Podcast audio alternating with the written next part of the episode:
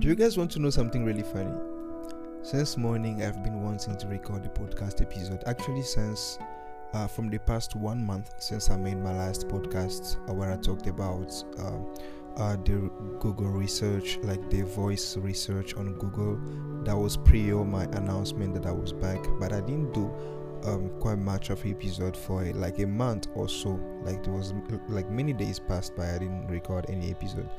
So what happened was um, I was having a lot of ideas, like so many ideas was coming to mind, and I didn't know which one to choose uh, in order to go for and record a podcast for you guys.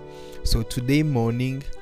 I was listening. Actually, I slept yesterday. I slept with some uh, with a message from Dr. Myles Munroe, and then in the morning, uh, I was basically listening to the same uh, preaching. So uh, it was about uh, you know the second phase of his ministry where it's like um the, the vision of his ministry basically was um you know changing people like normal people into leaders. And then the second phase which the preaching was about um he talked about moving people from being leaders to agent of change. So it was so intriguing and i wanted to record a podcast. I had um like i had amazing points to discuss but there was just something something that's that wasn't right. Actually i don't know but for the past one month i couldn't record a podcast. So what happened to me before like pulling out my mic was i was just laying on my bed and i was watching a guy um i think you guys know him um uh, Matt D'Avella. He's an amazing guy. So i was watching one of his video on youtube where he was interviewing ben someone who who just who wrote a who just wrote, wrote a bucket list of the things he wanted to do before he dies. So he was talking about how the thought of dying can be like if can be a fuel you know to push you to the limits to do what you want to do and realizing that uh, the only thing stopping you from not doing what you want to do is because you don't want to.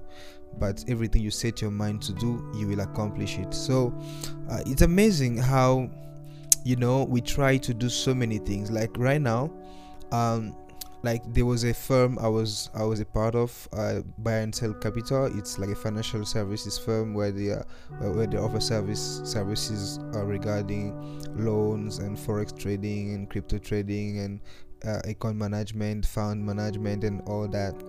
So there is that and the range digital and so many things at once. And then you realize that you are doing so many things but sometimes you're not doing anything because at the end of the days um, whatever you are doing yes it passionates like like it passionates you it's your passion. You are doing it because you love it. But then at the end of the day uh, like right now when you are laying on your bed you're not doing anything. There's only you and you. You are just facing yourself. And then at that time you cannot talk to yourself about digital marketing or forex trading or, or writing a book or whatever the only thing you can talk yourself look you can, you can talk to yourself is you know things that you didn't do that you wish you had done. Because knowing it or not realizing it or not time will not go back. You see the time that we are spending will not go back.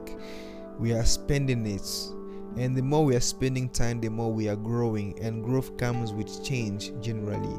So there are things that you will, you may not even find yourself in a position to do in the later days because maybe now can be your season. And let's suppose you don't do it now. In the later days someone else will do it because the world is composed of ideas. Ideas are in the air.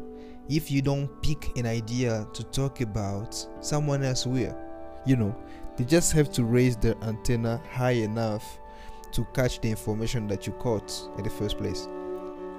So um that said we need to to play with the time. We need to play with timing.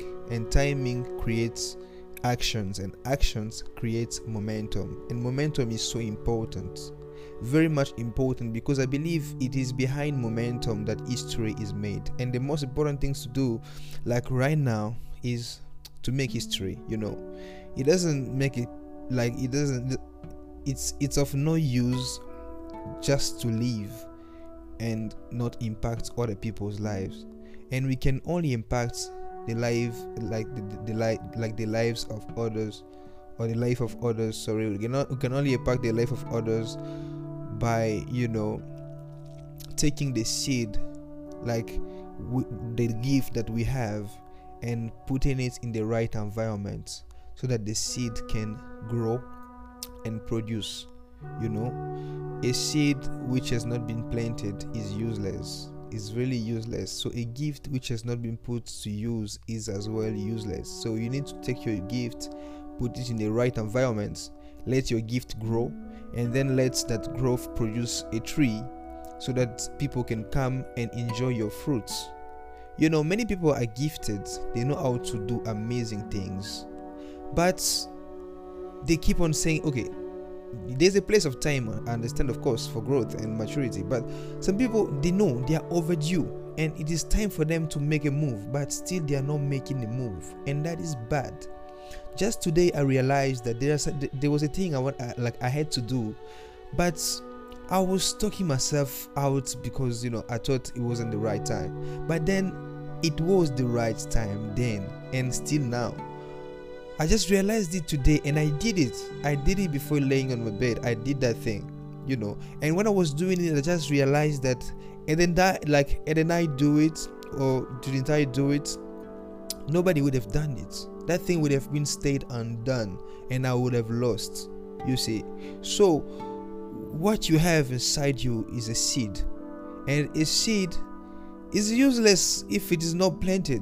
Like you wanted to write a book like i i wanted to write like i have so many manuscripts right now i even need to go through some of them and finish up so you want to write a book you have manuscript that manuscript is a seed and unless and until you put that manuscript into a book and you distribute it okay you put it in the book like a tree and you distribute it as fruits it's useless so you need to do it you need to put your manuscript into book into one book and then multi duplicate or multi or print out many copies of that book and distribute it.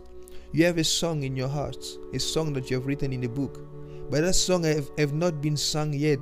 Uh, even though the song was sung, but you need to put that song in a CD. In a like there's no no CDs nowadays, but you need to put that song in in a platform where people can get access to it all the time because that's your gift. That's what you're supposed to give to the world.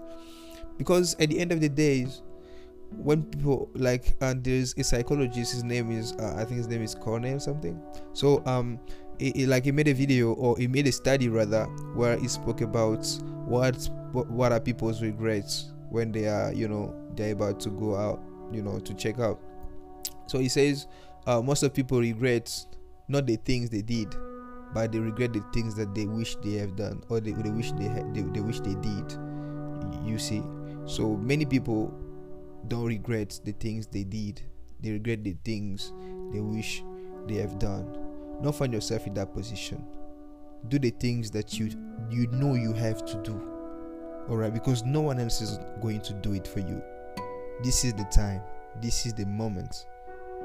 Thank you for following Le, Le, Le, Le c'est, like um, it's a pleasure it's a pleasure to have you on board. Uh, you guys by now you guys already understand that i'm bilingual so i make my podcast in french sometimes and also in english.